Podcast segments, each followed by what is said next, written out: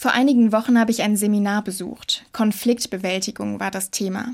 Wir haben gelernt, wie ein Streit gelöst und ein Kompromiss geschlossen werden kann, in dem alle Beteiligten bereit sind, wenigstens ein bisschen von ihrer Position abzurücken und dem anderen entgegenzukommen.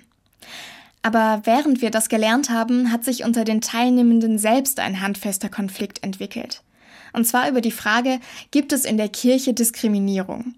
Für mich ein glasklarer Fall und eigentlich keine Diskussion mehr wert. Frauen dürfen nicht geweiht werden und gleichgeschlechtliche Liebe wird verurteilt, um nur zwei von vielen Beispielen zu nennen. Einige bei dem Seminar sind aber der Meinung gewesen, das ist nicht diskriminierend, sondern genau richtig. Natürlich haben wir versucht, uns gegenseitig zu überzeugen, aber auch nach stundenlanger Diskussion war keine Lösung in Sicht. Und einen Kompromiss zu schließen, so wie wir es gelernt hatten, dazu war ich nicht bereit.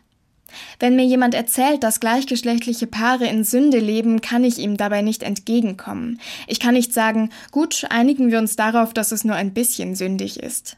Das wäre absurd. Nein, ich glaube, dass es sich bei manchen Themen lohnt, kompromisslos zu sein. Wenn es um ganz grundlegende Werte geht, um Gleichheit, Gerechtigkeit und Würde, um das Recht, selbstbestimmt leben zu dürfen. Diese Werte kann und will ich nicht aufgeben, nur damit wir aufhören können zu streiten. Das wäre ein falscher Frieden und ein fauler Kompromiss. Alles, was ich tun kann, ist stattdessen aushalten, dass wir uns nicht einigen können und trotzdem im Gespräch bleiben.